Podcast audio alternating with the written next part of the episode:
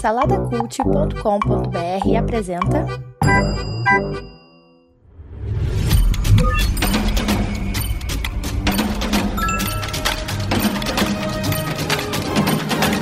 Bicicletas Voadoras.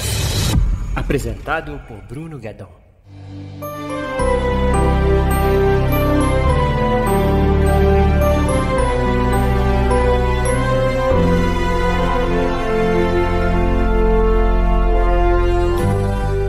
Turma da Mônica, lições. É isso aí, pessoal. Tive o prazer aí de, nesse início de ano de 2022, pegar a minha filha de 7 anos e o meu sobrinho de 9 anos e levar eles pro cinema para assistir a continuação aí da Turma da Mônica, né?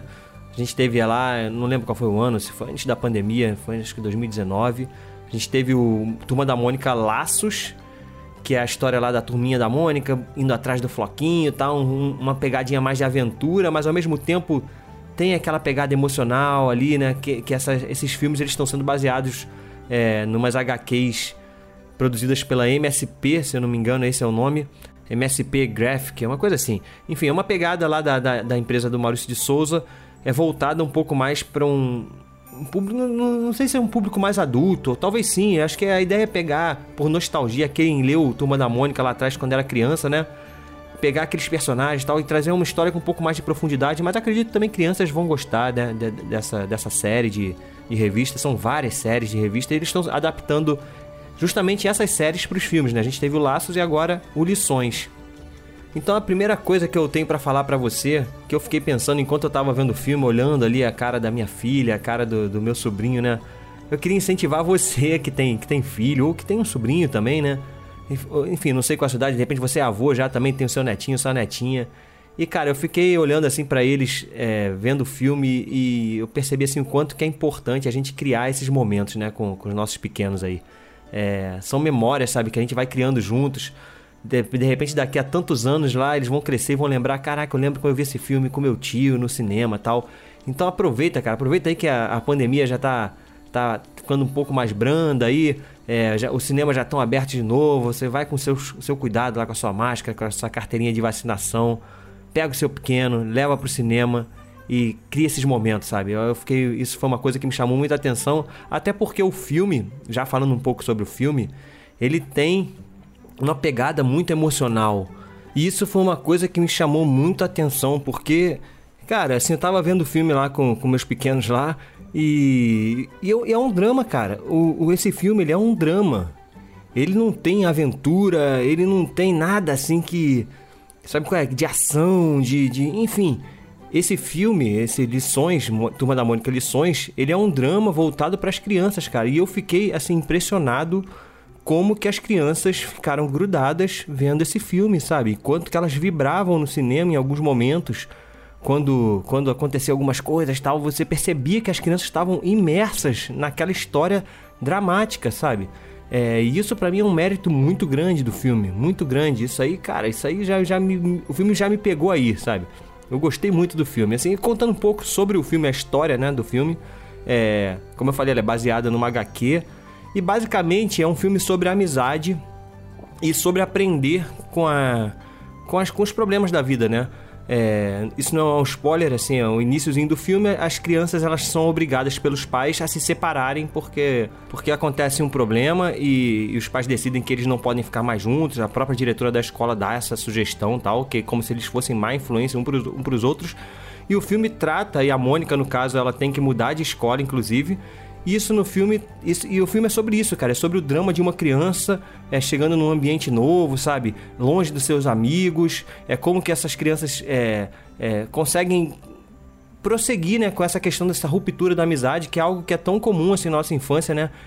A gente é totalmente dependente dos nossos pais, e óbvio, é assim que tem que ser quando nós somos crianças, né? Nós somos totalmente dependentes deles, das decisões deles tal. E às vezes as decisões dos nossos pais influenciam diretamente ali a nosso, nosso emocional como criança, né? E é isso, cara. São as mudanças da infância, sabe? O filme trata sobre isso. E ao mesmo tempo mostra também como as crianças podem ensinar os seus pais, né? Tal. Tem essa pegada também E o filme, ele é sobre isso, é sobre a luta dessas crianças para poderem se reaproximar novamente. Não tem nenhuma aventura como era o outro filme lá do, do Floquinho, que eles tinham que invadir o lugar, pegar o Floquinho, o cara sequestrou o Floquinho, enfim. Não tem isso, ele é um drama é, e que funciona muito bem. Eu acho que esse, esse podcast, cara, não preciso nem entrar na questão de spoilers, não preciso me aprofundar nisso. Só basta falar assim sobre o filme em si. É o quanto que, que foi legal ver os personagens novos sendo introduzidos. É, eles introduzem muitos personagens da Turma da Mônica, alguns mais novos, né, da época já que eu não lia é, os quadrinhos tal, que eu tive que depois dar uma pesquisada para saber quem são. Mas assim, para quem leu Turma da Mônica lá atrás, cara, é assim, é impossível você não não, não ter um sorrisinho, não dar um sorrisinho, sabe? Quando aparece um personagem, você vê, ih, caramba, é ele.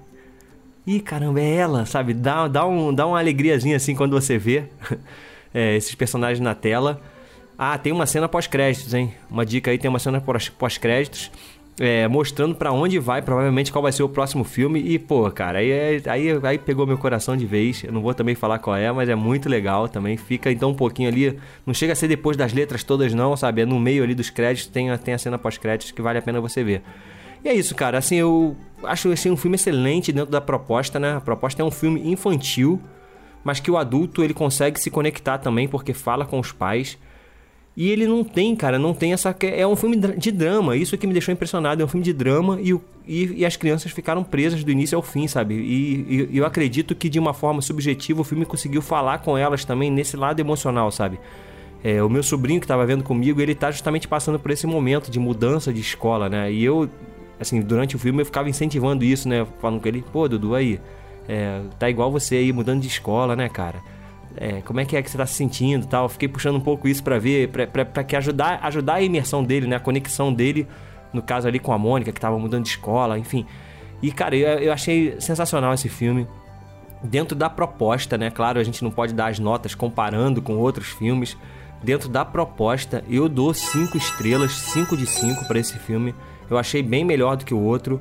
É, o outro tem coisas que eu. Assim, é legal também, mas tem coisas que que eu não curti muito, assim, é, alguns personagens. Nesse filme, uma coisa que dá dó, cara, dá dó de ver esse filme é, é porque essas crianças estão crescendo, né, cara? E aí não vai dar mais para elas fazerem a turma da Mônica de novo daqui a pouco. Eu não sei se eles já estão filmando outra coisa, mas elas estão crescendo, cara. E, e, nesse filme, mais do que nos outros, no outro já tinha, né, essa conexão forte. Mas nesse filme, eles estão excelentes, todos eles. O ator que faz o Cascão, o ator que faz o Cebolinha, a atriz que faz a Mônica, a atriz que faz a Magali. A Magali tá sensacional nesse filme. E tem os, as outras crianças também que fazem os outros personagens. Eles estão com uma química incrível, assim, funciona muito bem. E vai ser difícil ver essas crianças crescerem e não poder mais interpretar esses personagens, né? Então eu acho que, que é isso, cara. Tem que aproveitar enquanto elas ainda são crianças, ainda tem a carinha de criança, tem corpo de criança, e fazer o máximo de filmes possíveis aí com eles, porque é assim, filme nacional ainda, né? Cinema nacional, de qualidade, sabe? Bem filmado, com a, os atores muito bem. Eu tenho uma críticazinha assim, é, eu sei que o Cebolinha, ele é, é, difícil interpretar o Cebolinha mesmo, né? Porque ele já tem que falar trocando o R pelo L, né? É, é, mas às vezes eu acho que eu não sei se, é, se seria um trabalho de voz do, do menino lá, do ator, mas às vezes é difícil entender até o que ele fala, sabe? Assim, a voz parece que não sai tanto. E às vezes é difícil entender quando junta com essa questão da troca da letra, às vezes é um pouco difícil entender o que ele fala. Mas beleza, é o Cebolinha, né? Ele pode. Se tinha alguém nesse filme que, é, que a gente poderia aceitar, não entender o que ele tá falando, é o Cebolinha, né, cara? Mas eu recomendo. É uma pena também que esse filme ele esteja saindo é, desse momento ainda de pandemia, né? Então não acredito que vá lotar os, os, cinemas como foi o outro, né? O outro foi um sucesso assim de bilheteria. Esse eu acredito que não vai lotar como foi por causa disso, né? As pessoas ainda estão receosas de ir ao cinema. Mas se você tá seguro, é, já se vacinou, tudo certinho, pega o teu pequeno, vai ver Turma da Mônica, lições que você não vai se arrepender. É isso, gente. Espero que vocês tenham gostado. Avalie aí o podcast no Spotify, dá sua classificação aí, também no Apple Podcast, enfim, onde você tiver, você pode classificar e, e comentar também, né? Comenta aí no, no, no post aí do Instagram, que é arroba. É, vou estar sempre interagindo com vocês por lá, então comenta lá no post. E é isso. Até o próximo episódio. Fui!